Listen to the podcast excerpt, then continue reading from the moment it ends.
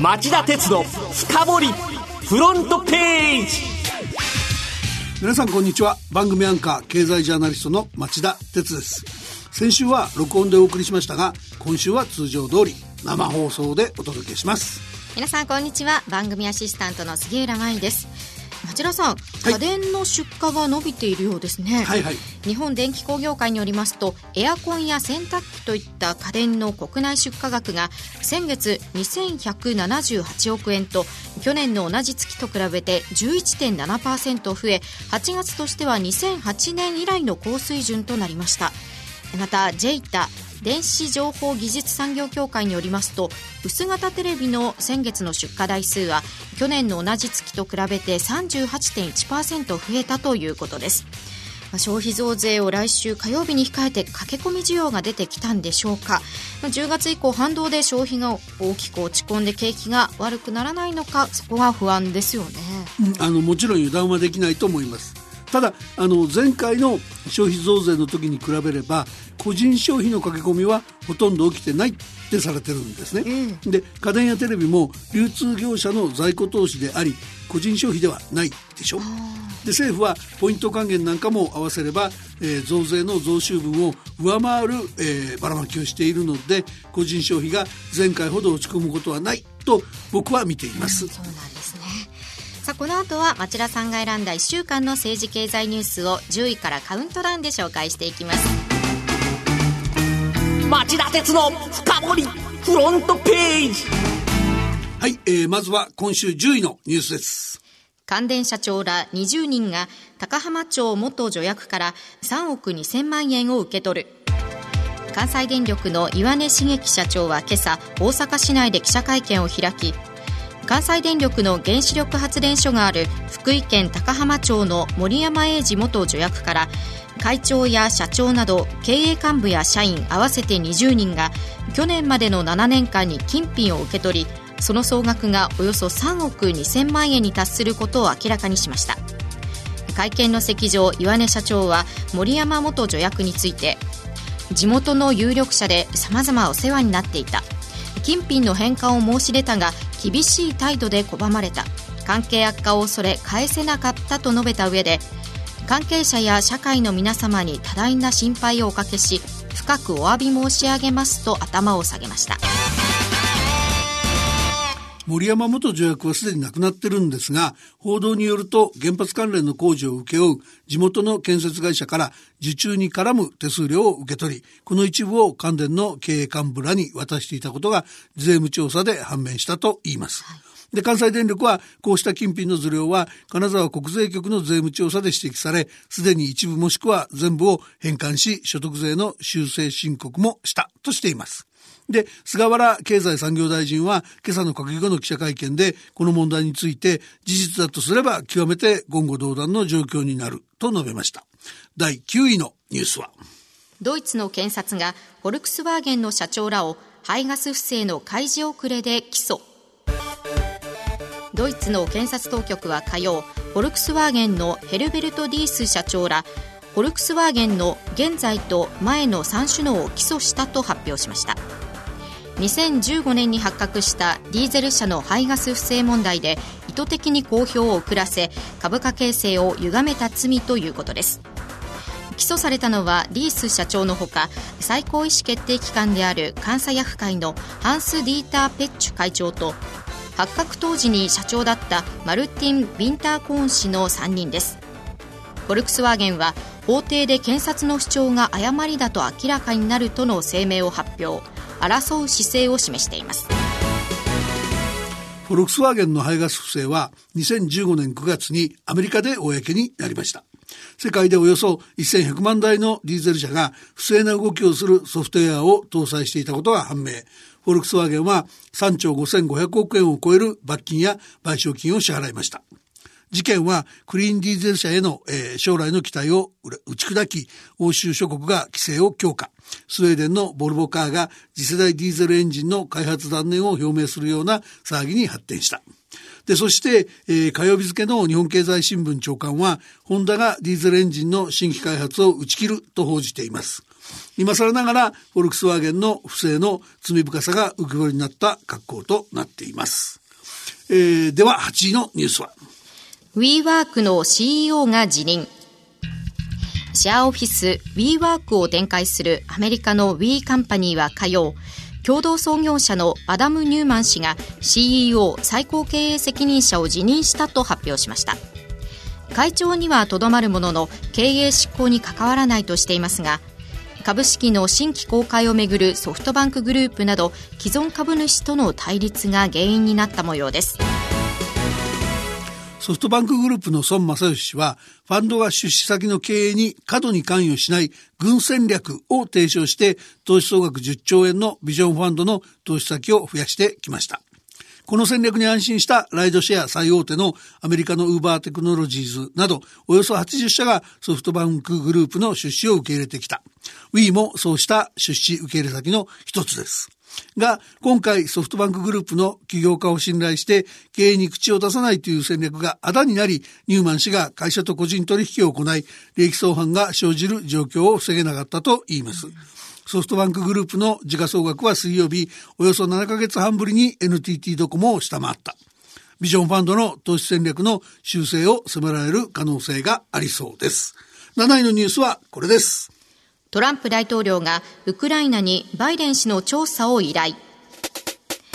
アメリカのトランプ大統領が今年7月ウクライナのゼレンスキー大統領に対し野党民主党のバイデン前副大統領の息子に関する調査を要求したとされる疑惑に関して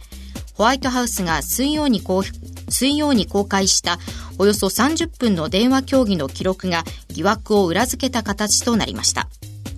これを受けて民主党執行部はこれまでの慎重姿勢を転換トランプ大統領の弾劾に舵を切りました来年の大統領選で最有力候補の一人であるバイデン氏に跳ね返るリスクもはらんでおり先行きが注目されています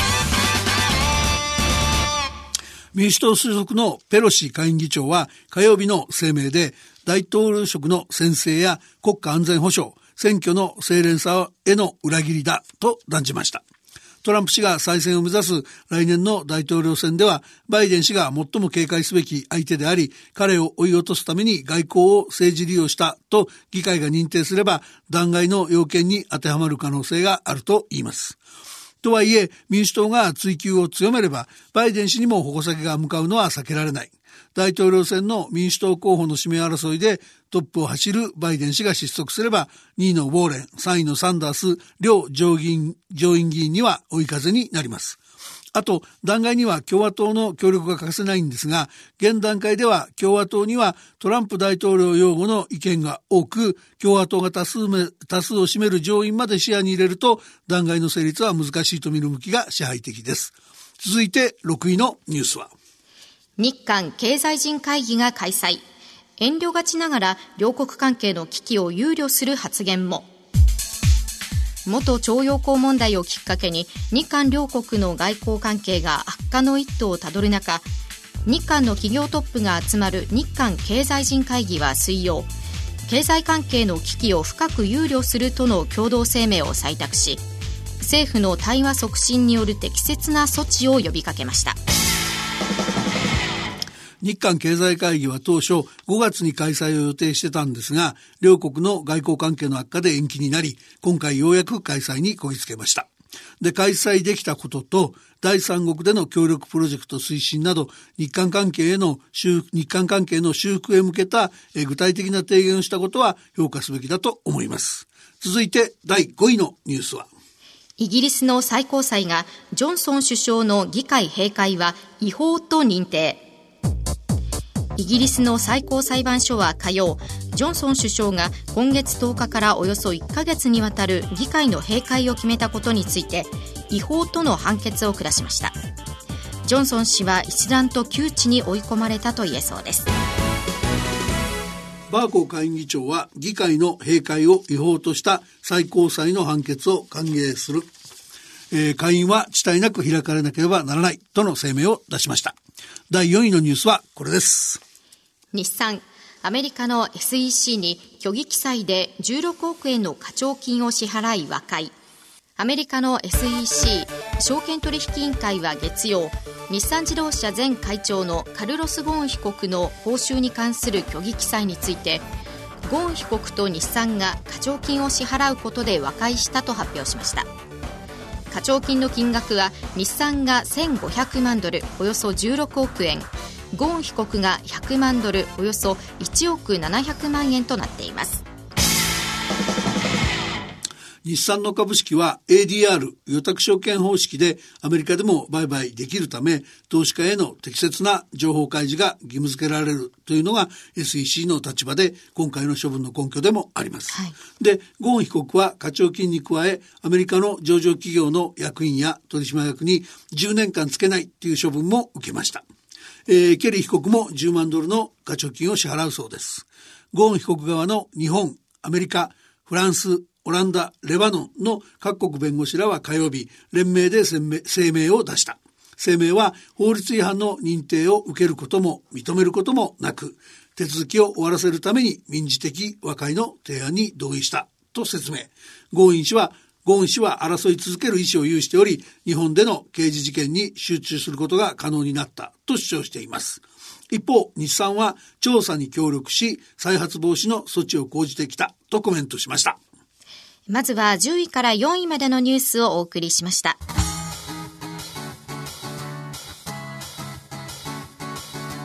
町田鉄の深掘りフロントページはい、えー、では3位のニュースはこれです。トランプ大統領が国連演説。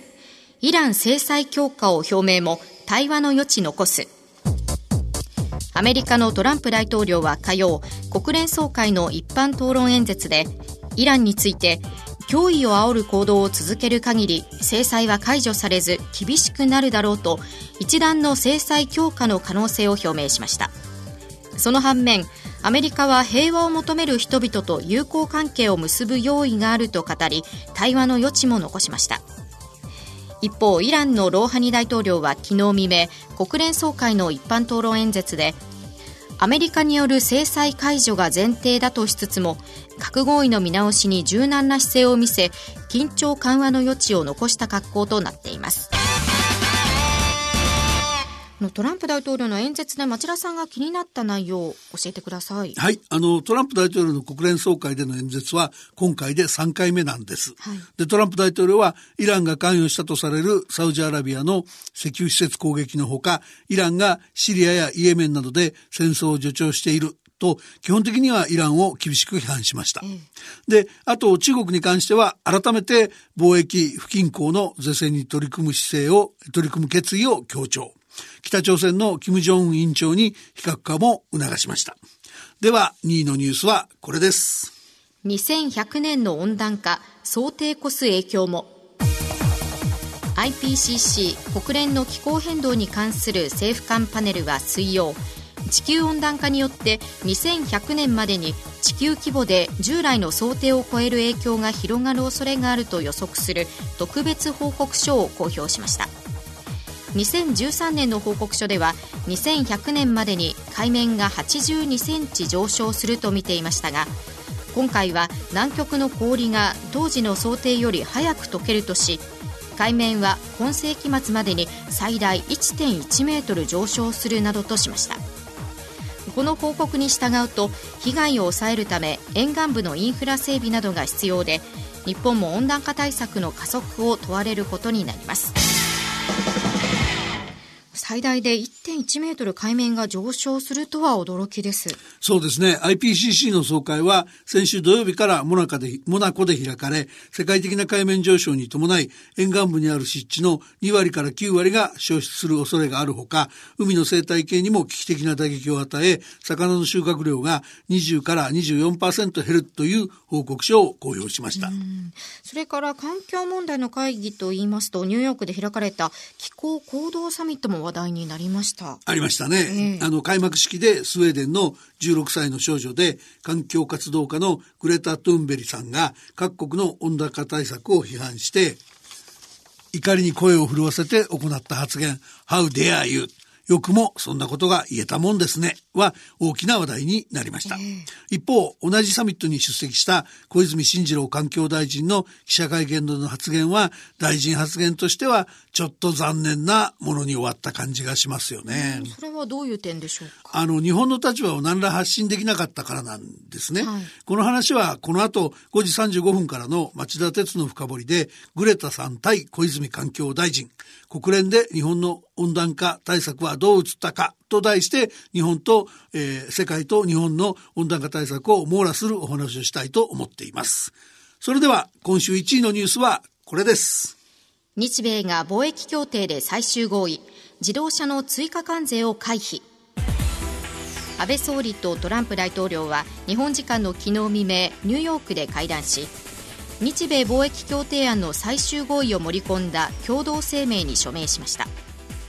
日本側によりますと農産品ではアメリカ産牛肉や豚肉の関税を TPP= 環太平洋経済連携協定と同じ水準に下げるとしています。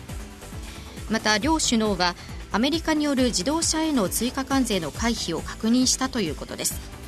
しかしその反面自動車や自動車部品の関税撤廃は先送りとなりました日米貿易協定がやっとまとまりましたねそうですね。あの、協定の発行時期については、USTR、アメリカ通商代表部のライト・ハイザー代表が来年1月頃になるとの見通しを示しました。ただ、トランプ大統領は新たな貿易交渉に意欲を示しているんです。うん、安倍総理としては、日本車の輸出関税の撤廃を先送りし、合意の内容を絞り込むことで、米中貿易戦争のような事態をとりあえず、とりあえず回避したんですが、また蒸し返されるリスクがあり、油断はできないと言わざるを得ない。厄介な大統領ですよね、この人は。以上町田さんが選んだ10のニュースをカウントダウンで紹介してきました。ここでラジオを聴きの皆さんに大切なお知らせがあります、去年4月からお送りしてきましたこの番組ですが来月から町田鉄の経済ニュースカウントダウンとタイトルを一新してよりブラッシュアップした内容でお送りすることになりました。あの内容を分かりやすい番組タイトルにしようというチャレンジなんです、はい、あの放送時間も尺も僕が選んだニュースをカウントダウン形式で紹介していくスタイルも変えません。だけどこれを機によりアグレッシブに大胆に取り組むつもりなんで引き続き来週からもよろしくお願いします。よろしくお願いいたします。それではこの後5時35分からの町田鉄の深掘りで再びお耳にかかりましょう。さようなら